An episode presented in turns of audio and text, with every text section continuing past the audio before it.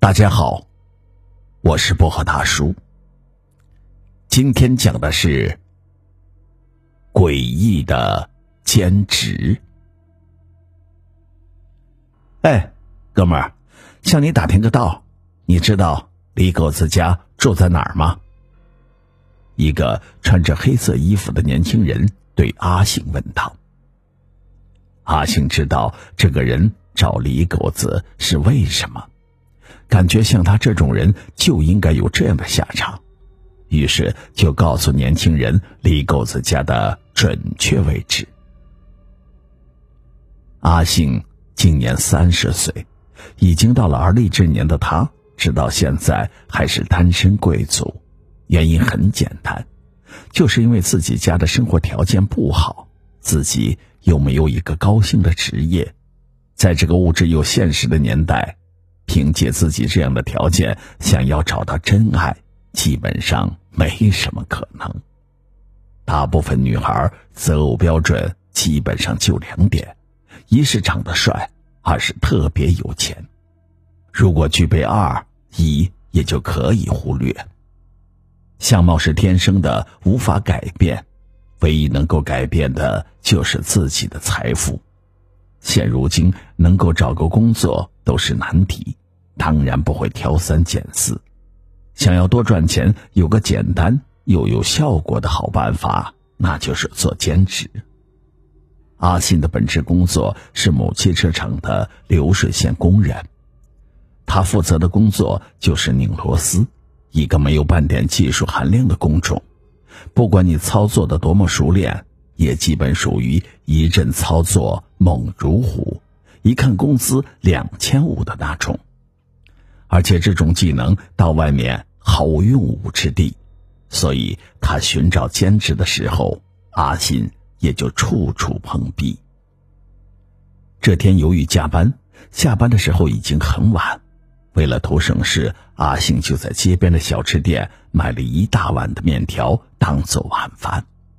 这家店做生意特别讲究，面给的很足，而且里面还加了肉片和鸡蛋，每一样。都只要一块钱。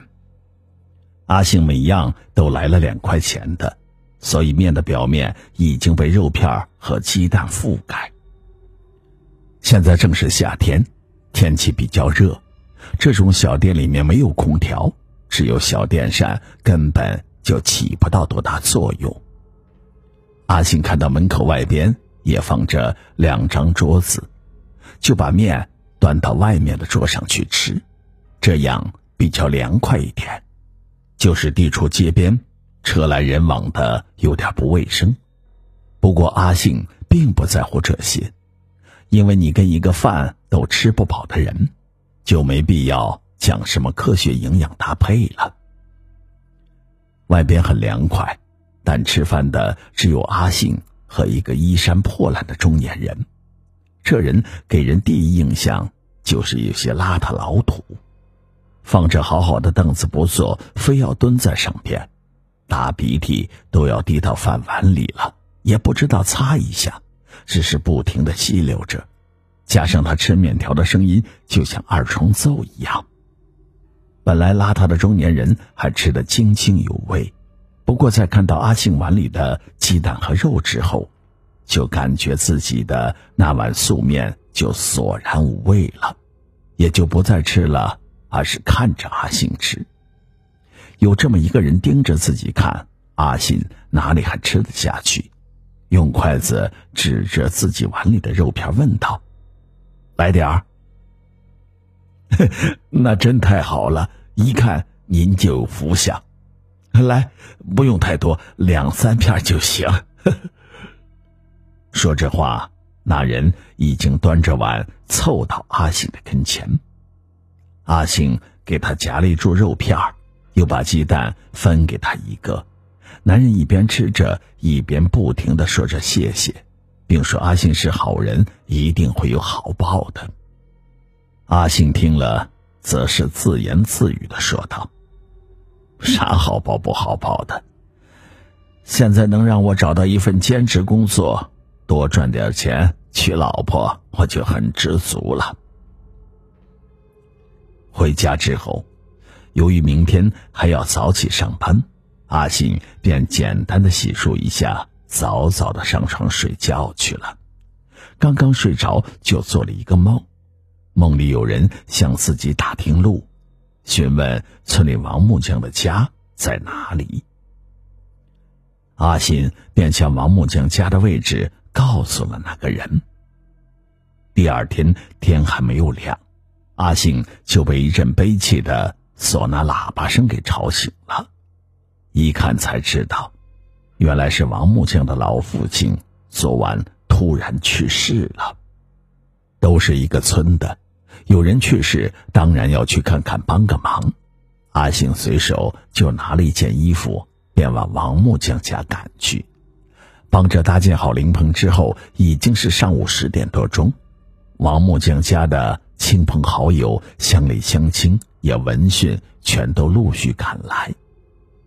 在当地，谁家有个红白喜事，都讲究随份子钱。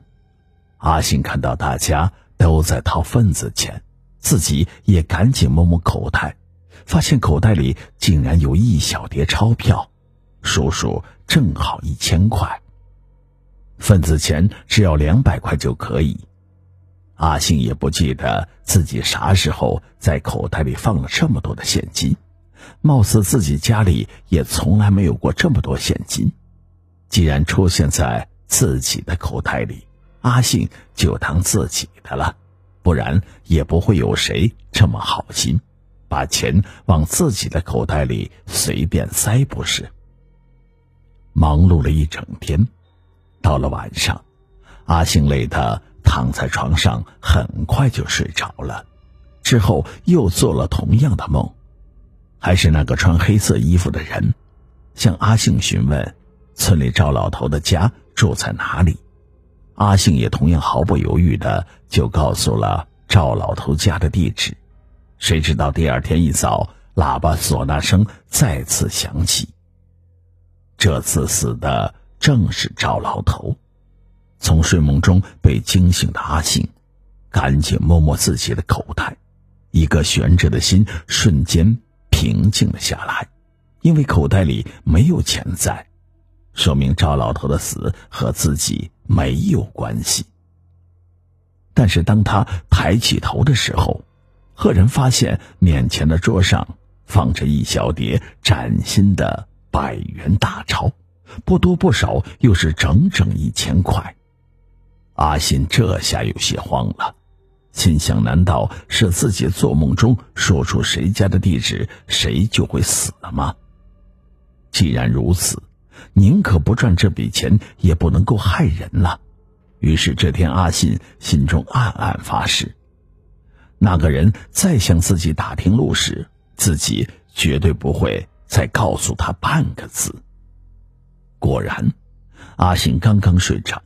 那个人又来了，还好这次问阿信的是一个从来没有听说过的人。那阿信只向窗外努努嘴，也没有说什么话。黑衣男子向阿信道了一声谢之后，便离开了。早上，当阿信醒来的时候，一睁眼就发现枕边多了一叠钱。这下阿信有些纳闷了，自己并没有说出那个人住在哪里，为何还会给自己问路钱呢？阿信怎么也想不通。眼看快到上班的时间，索性就不再去胡思乱想，穿衣叠被，简单的收拾了一下，就准备出门上班。结果一开门，就发现自己家的窗下躺了一具尸体。后来，阿信从梦中了解到，自己之所以会遇到这些事情，是因为自己现在找到了一份很恐怖的兼职，叫做引路人，专门负责将拘魂的鬼差指引到阳寿将尽的死者家中，每天收到的钱就是他的劳务费。